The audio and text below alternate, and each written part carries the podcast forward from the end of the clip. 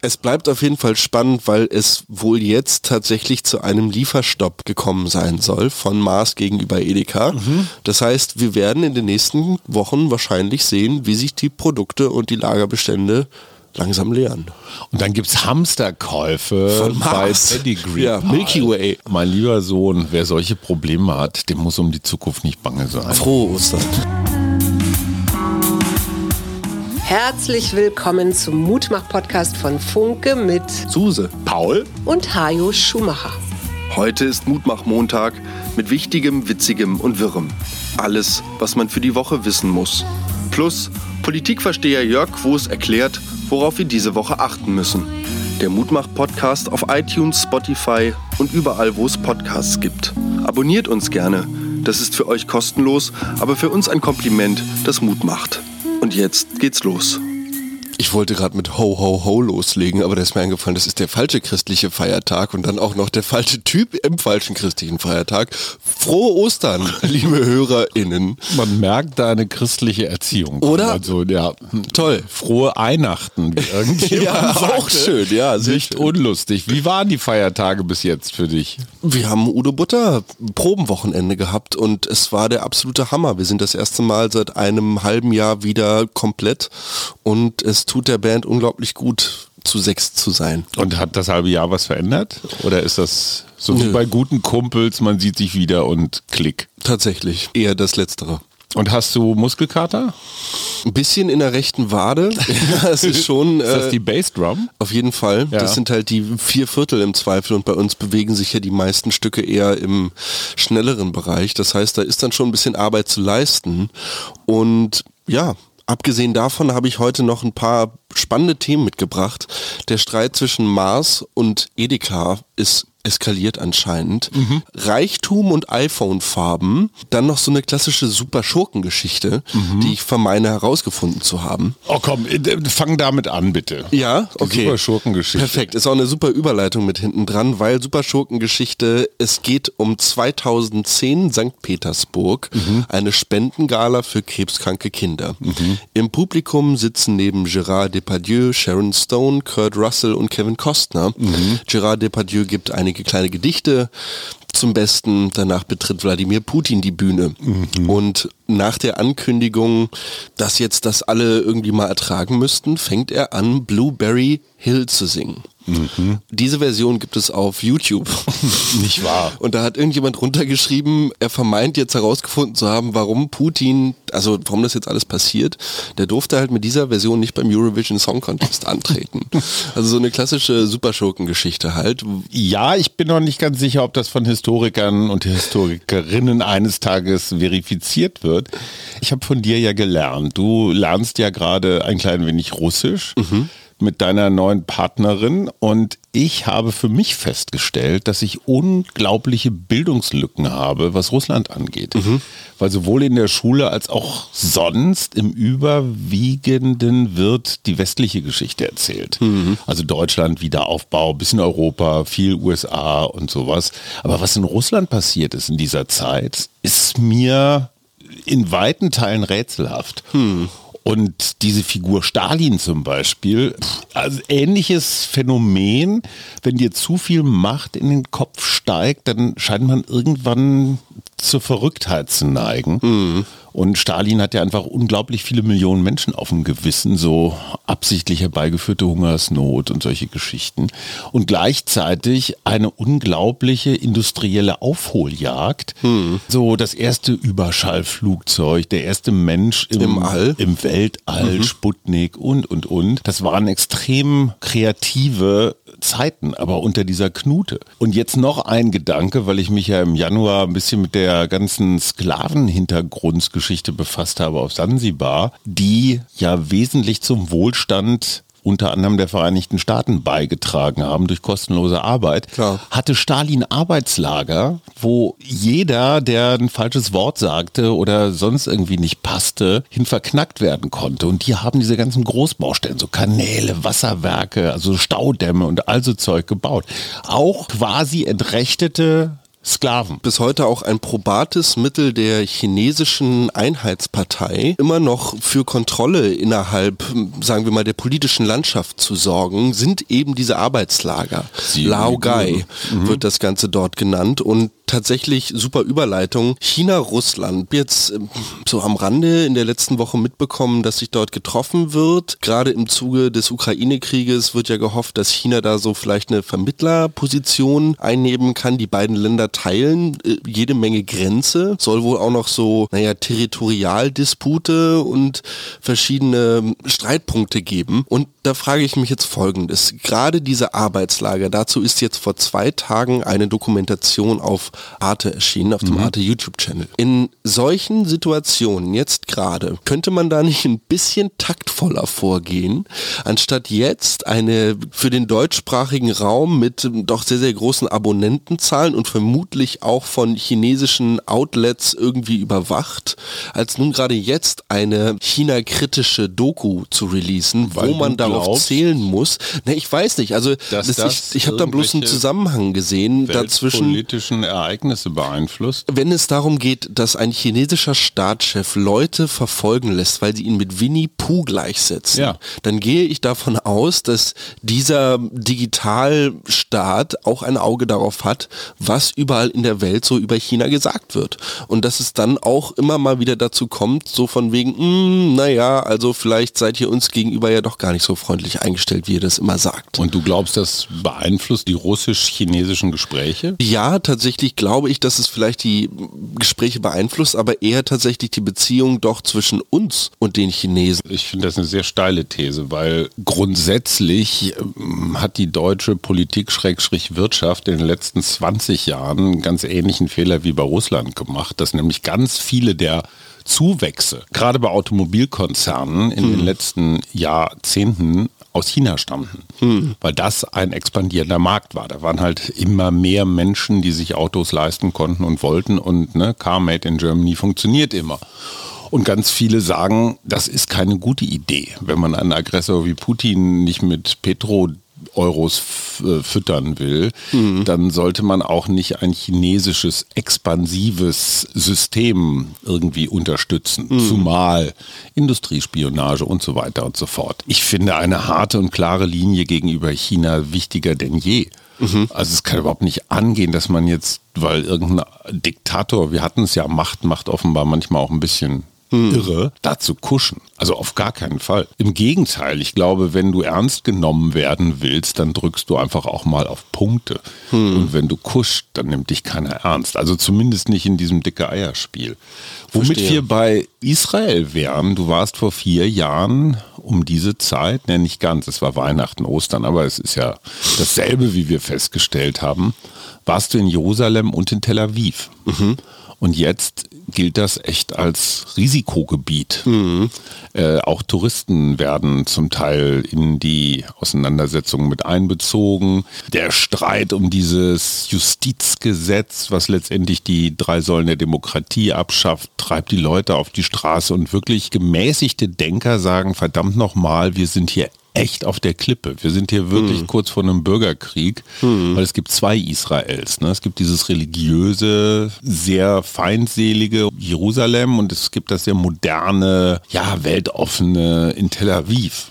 Wie fühlt sich das an, da mal gestanden zu haben, wo jetzt das Blut fließt? Ich muss sagen, dass ich das damals schon immer irgendwie so als Möglichkeit tatsächlich wahrgenommen habe. Es war jetzt nicht so, dass ich mich unsicher gefühlt habe zu irgendeinem Zeitpunkt oder so. Aber mit diesen Mauern, mit bewaffneten Sicherheitsposten, die da patrouillieren, Viel mit Militär so im auch generell so einem Umgang miteinander, der irgendwie sehr vorsichtig war, hatte ich das Gefühl, der auf dem Land oder im Reste des Landes wesentlich offener und wesentlich bereitwilliger geschehen ist, fand ich das da alles ein bisschen distanziert, fast kühl. Ja, ich finde das sehr abgefahren. Ich muss auch letztens wieder darüber nachdenken, wenn man ja auch mal in Berlin so an älteren Gebäuden lang geht und da auch nochmal so Einschusslöcher sieht, dass man ja wahrscheinlich auch gerade über irgendeinen toten Körper im Zweifel mal drüber hinweggestiegen ist. Ja, ja, es ist alles so dicht und so fragil. Ne? Und alles noch gar nicht so lange her und oder passiert jetzt gerade währenddessen. Generalmajor Markus Kurczyk Schon mal gehört? Nein. Nee. Kommandeur des Zentrums Innere Führung der Bundeswehr hat gesagt, man müsse sich mehr anstrengen, um junge Leute zu motivieren. Jetzt so, ja, du grinst schon und guckst nicht sehr motiviert. Und dann hat er was Interessantes gesagt. Er verglich nämlich die Motivation junger Soldatinnen und Soldaten mit der von Klimaaktivisten. Er sagte, die sind bereit, Grenzen zu überschreiten für ihre Überzeugung. Und das wünsche er sich von Bundeswehrsoldatinnen und Soldaten auch.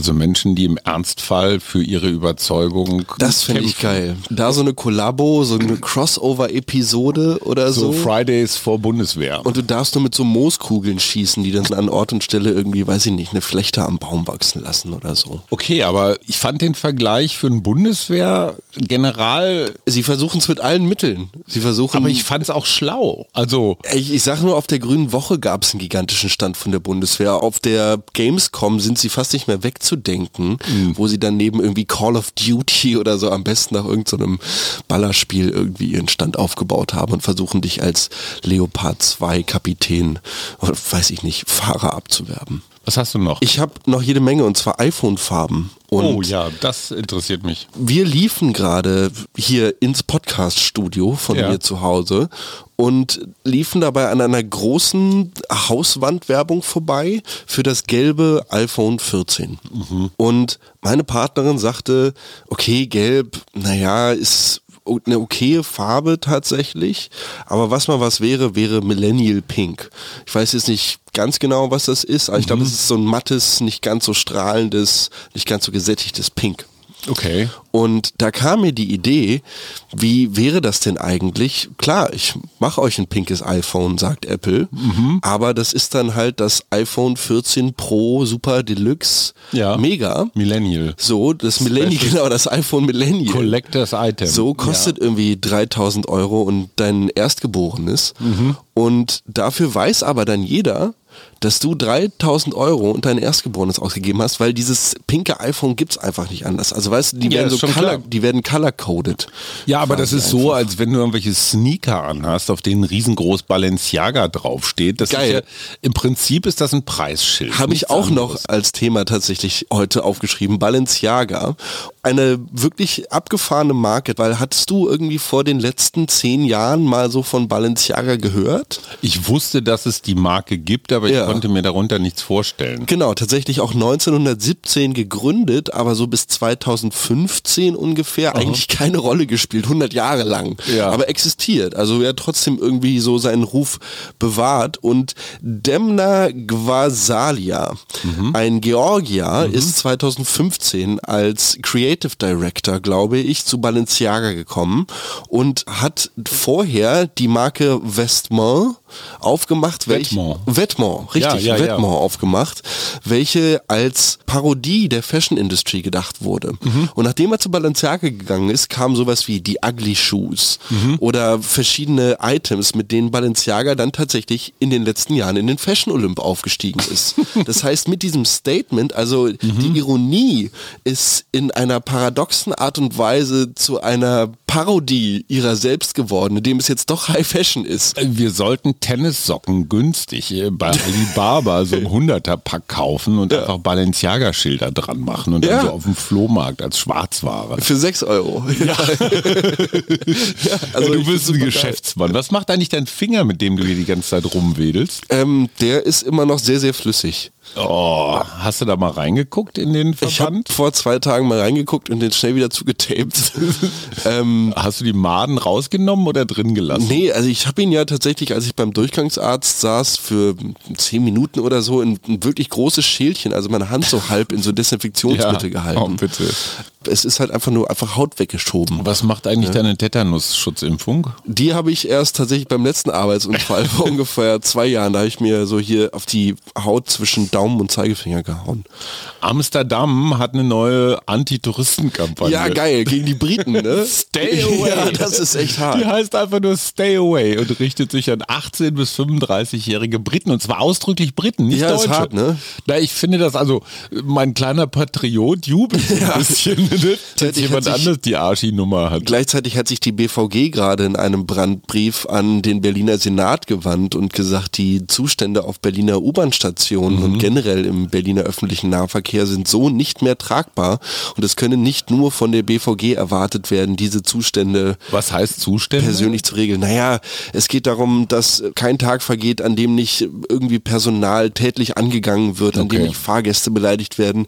Es geht darum, dass du auf der U8 so richtig drogenverseuchte Stationen hast, mhm. wo am helllichten Tag auf dem U-Bahnhof irgendwie Geschäfte laufen und ähm, verschiedenen Drogenabhängigen ja mehr oder weniger we weniger geholfen wird.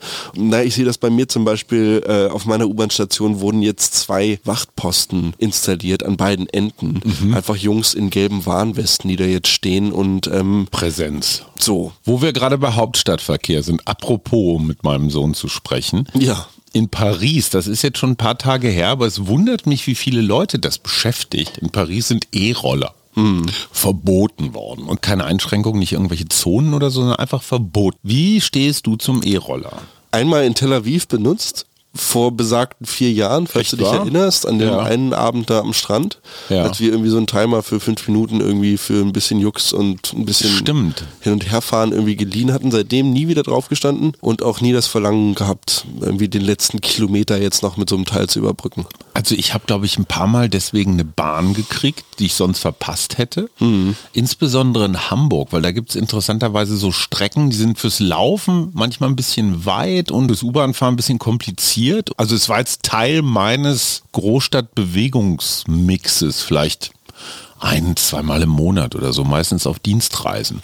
Und ich finde die Dinger nicht so unpraktisch. Hm. Also einmal drauf auf den Barcode, nee, da auf den QR-Code und hm. zack, schaltet das frei und dann fährst du zehn Minuten, stellst es irgendwo ab, kostet 2,50 Euro wenn man eine Stadt von Autos frei kriegen will, dann sollte man diese Geräte in welcher Form und Farbe aber verfügbar haben, finde ich. Naja, also ich kann dahingehend nur vom gartenbaulichen Aspekt her sagen, dass wir die Teile auch doch zumindest in Einzelteilen häufiger aus diversen Parkanlagen gefischt haben. Okay, ja, und diese scheiß Akkus sind natürlich. Na, man, man muss Gift, fairerweise ne? sagen, also ich habe dann jedes Mal in der Mittagspause angerufen bei Tier oder Volt ja. oder Voy oder wie der Spaß heißt. Bis auf Emmy, was ja aber diese E-Schwalben sind, also ja. das ist ja nochmal eine andere Geschichte, wurden diese Ersatzteile anstandslos innerhalb von fünf Minuten quasi abgeholt. Also waren innerhalb der Mittagspause, war dann jemand da mit so einem großen Transporter und hatte das Teil eingesammelt. Wir kommen zu Jörg Quos, der nicht mehr mehr nur der Chefredakteur Politik der Funke Mediengruppe ist, sondern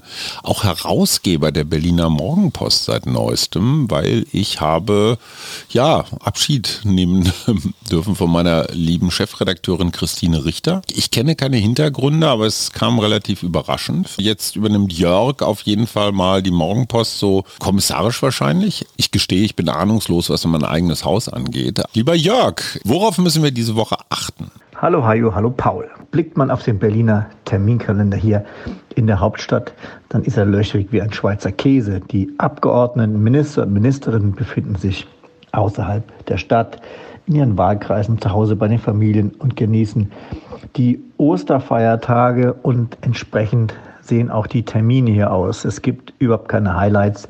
Ähm, herausragt schon das Protestcamp, das geplante hier von Extinction Rebellion. Jugendliche wollen ein Camp aufbauen und von dort mit zivilem Ungehorsam dem Klimaschutz Beine machen. Wir sind gespannt, was dabei rumkommt. Deswegen erlaube ich mir einen Blick über die Grenzen, weil am Freitag wird es in Frankreich bei unseren Nachbarn spannend. Denn dort wird der Verfassungsrat über das Vorgehen der Regierung zur Erhöhung des Renteneintrittsalters beschließen. Frankreichs Premierminister möchte ja das Renteneintrittsalter von derzeit 62 auf 64 erhöhen und hat gewaltige Proteste im Land geerbt. Und jetzt wird die wichtige Entscheidung fallen, ob das Vorgehen der Regierung so korrekt ist oder ob es zu einer großen Volksbefragung kommt. Und man kann sich vorstellen, dass diese Rentenpläne im Vereinigten Europa auch für Deutschland und die wirtschaftliche Entwicklung Europas insgesamt nicht ganz unwichtig sind. Und deswegen ist das für mich der spannendste Termin in dieser Woche. Und unser, ja, unser Trio d'Amour, die Ampel, was macht die? Man könnte sagen, der Boden ist so langsam in Sicht. Und da meine ich der Boden der Meinungsumfragen, die ja seit Wochen äh, eigentlich nur eine Richtung kennen, nämlich nach unten.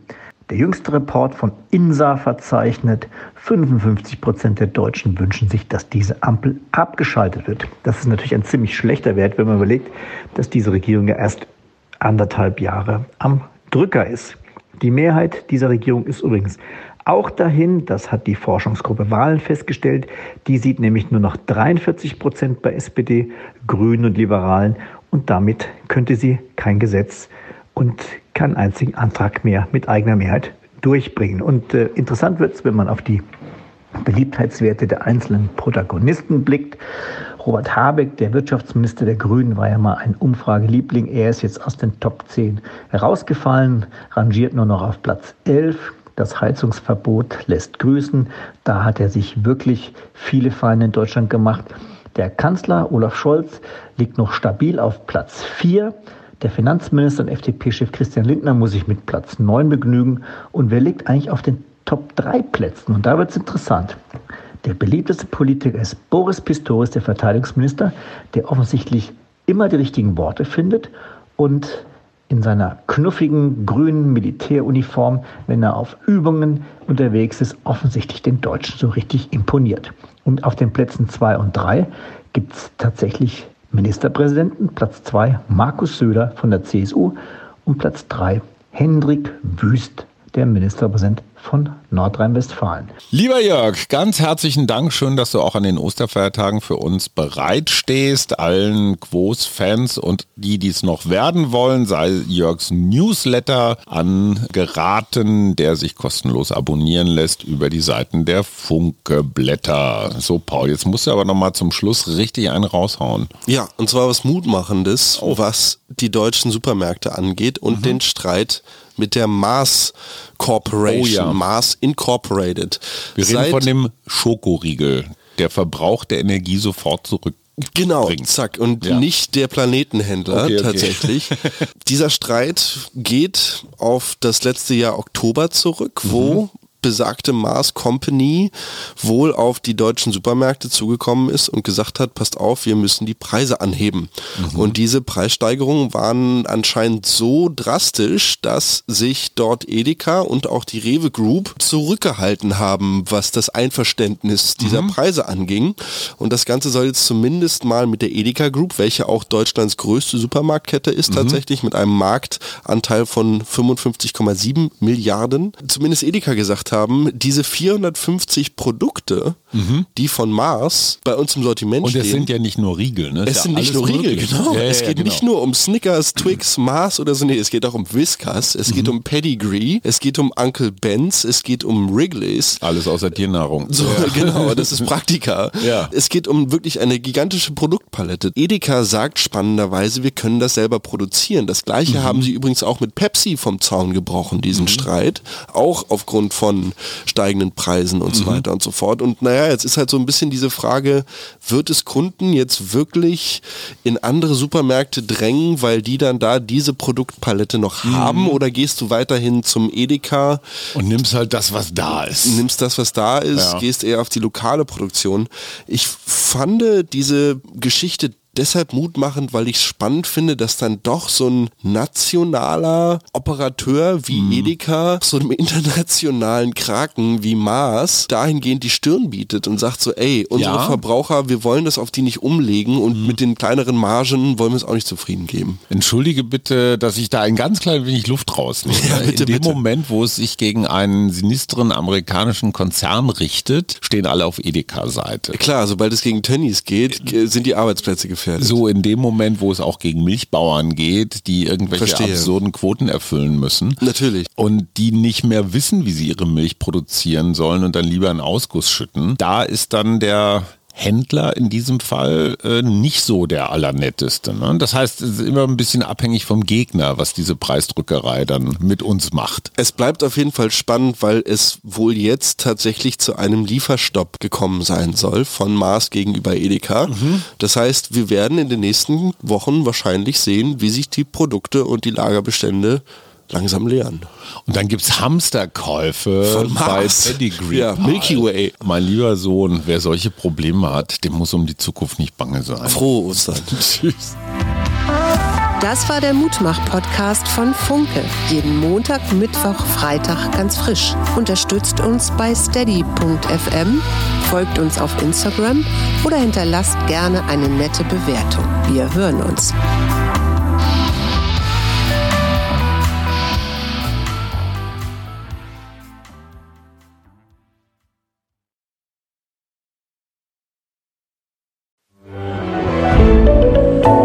Podcast von Funke.